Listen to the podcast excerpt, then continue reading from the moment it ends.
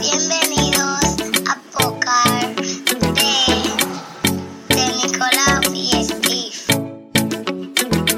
Vamos a divertirnos.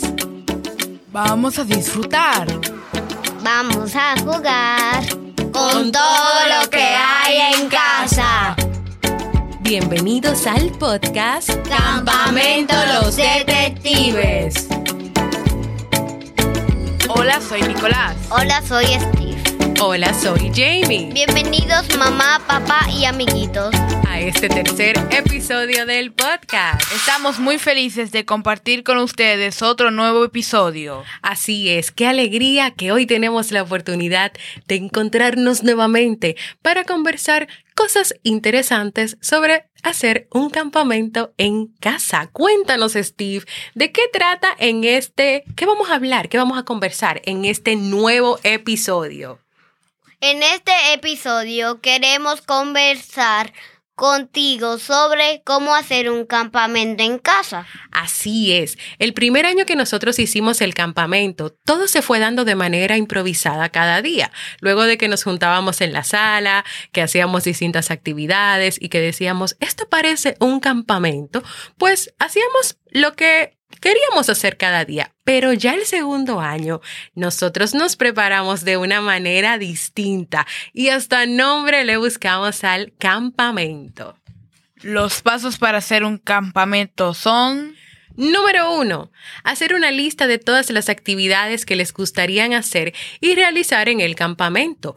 Luego, distribuir la lista por el tiempo que durará. Por ejemplo, si el verano de ustedes es de seis semanas, van a distribuir las actividades en seis semanas. Si es de dos meses, en dos meses. Un punto que siempre hemos tenido presente en nuestro campamento es que aunque organizamos las actividades por días y semanas, somos flexibles y sabemos que podemos, número uno, cambiar las actividades. Número dos, moverlas. Número tres, agregar nuevas actividades u otras que surjan en el camino. Paso número dos. Hacemos una revisión de todos los juegos y materiales que tenemos en casa. Así podemos saber cuáles actividades podemos hacer que tengamos, o sea, con los juguetes que tengamos aquí en la casa. Número dos. Los organizamos, agregamos en la planificación de actividades dependiendo de las posibilidades, actividades como salida a la piscina, playa o viaje al interior. Así es, aunque hacemos actividades propias de la casa, con las cosas que tenemos en la casa, también si dentro de las posibilidades en ese verano hay una salida a una piscina, una playa, un viaje al interior donde los tíos o los abuelos, pues también esas actividades son parte del campamento. Recuerdo que en el año 2020 y 2021, con el tema del coronavirus, nosotros estábamos agradecidos de haber tenido anteriormente la experiencia de un campamento en casa.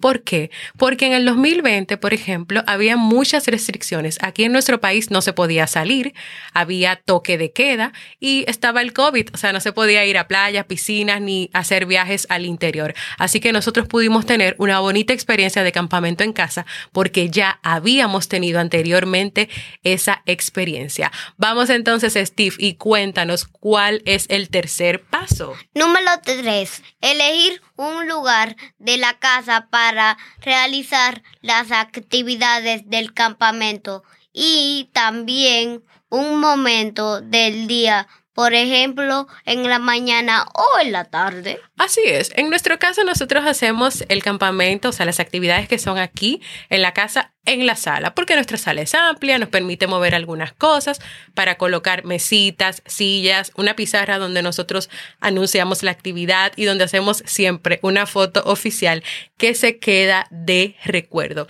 En la sala nosotros a veces nos ponemos en un lado, el año siguiente en otro lado, siempre tratamos de, de moverlo y de cambiarlo. Si tú quieres ver cómo es el espacio y cómo nosotros lo hacemos en nuestro, en mi Instagram, Jamie Febles, están las fotos de todos los años de el campamento Los Detectives. Ahora vamos con el paso número cuatro.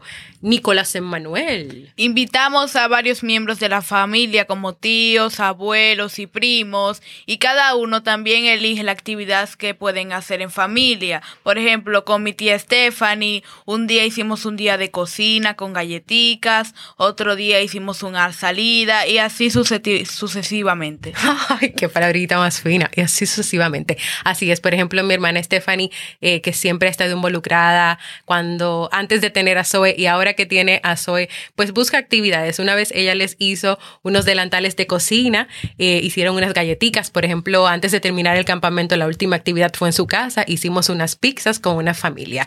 Y el punto número cinco, que creo que es uno de los más divertidos. Disfrutar y divertirse muchísimo para los que se animen a hacer su propio campamento en casa, pueden buscar un nombre creativo y único para su campamento. Así es, después que tú planificaste, tú buscaste las actividades, hiciste una lista, involucraste a algunos miembros de tu familia que dentro de sus posibilidades puedan estar, organizaste eh, los juegos, buscaste el día de la mañana o la tarde, buscaste el lugar también de tu casa donde pueden tener como esa parte del campamento, o sea, donde vamos a crear, donde vamos a jugar. Hay que disfrutar y divertirse también. Y claro, si tú te animas a hacerlo, como te Steve, búscale un nombre creativo. El de nosotros se llama Campamento Los Detectives. Creo que Fraile me contó también que ellos les buscaron un nombre a su campamento. Lo único que no lo recuerdo ahora. Pero sí, busquen un, busquen un nombre. Pueden hacerse camisetas como hacemos nosotros. Nosotros tenemos camisetas, tenemos stickers y más adelante vamos a hacer otros elementos más. Ya por último, bueno, nosotros elegimos un día de la semana, no específicamente todos los años, puede ser variado. Elegimos ese día para preparar todo, por ejemplo, en la noche, mami prepara todo y cuando nosotros los levantamos encontramos en la sala todo. Encontramos todos los juguetes, rompecabezas, legos y luego nos tiramos fotos y como ya en la tarde organizamos y le damos inicio al campamento. Así es, lo que Nico quiere decir es que nosotros elegimos un día como para hacer el lanzamiento oficial, un día para iniciar el campamento. Ellos se acuestan al día anterior, ellos no saben cuándo es, yo en la noche me acuesto tardísimo, a veces a las 2, 12 de la noche o una de la madrugada. Yo saco todos los juegos, yo decoro con la bicicleta, con todo lo que yo encuentre en esta casa, que sea de jugar, que sea también educativo, yo decoro esa sala. Pueden ir también a ver esas fotos que son muy chulas.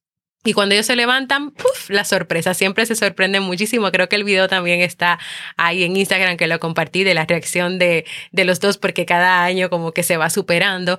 Y ahí nosotros hacemos unas fotos, nos divertimos, vemos todos los juegos, los jugamos ahí mismo en esa área de decoración, pero luego ya recogemos, organizamos y dejamos solamente lo que vamos a utilizar en el campamento. Buscamos una área específica de la sala, nos ubicamos ahí, ponemos las mesitas, la pizarra y luego en la tarde entonces hacemos siempre la primera actividad. Así que hasta aquí estos seis pasos principales para que puedas hacer un campamento en casa. ¿Qué esperamos? Que esperamos que le hayan gustado, claro. Así es. Y antes de despedirnos...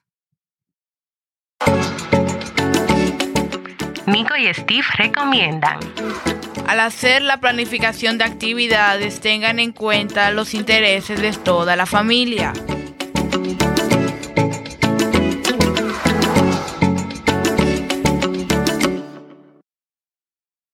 Así es, y así hemos llegado al final de este tercer episodio del podcast. Gracias por estar ahí y por escucharnos. Antes de irnos, queremos enviar un saludito a nuestro amiguito Christopher, que por cierto fue él que nos envió ese saludo de bienvenida del podcast y nosotros lo pusimos al inicio. Christopher, gracias por estar ahí y gracias por haber sido parte de este verano del campamento Los Detectives. Segundo, recuerda dejarnos tus comentarios en el canal de Sasuke Network.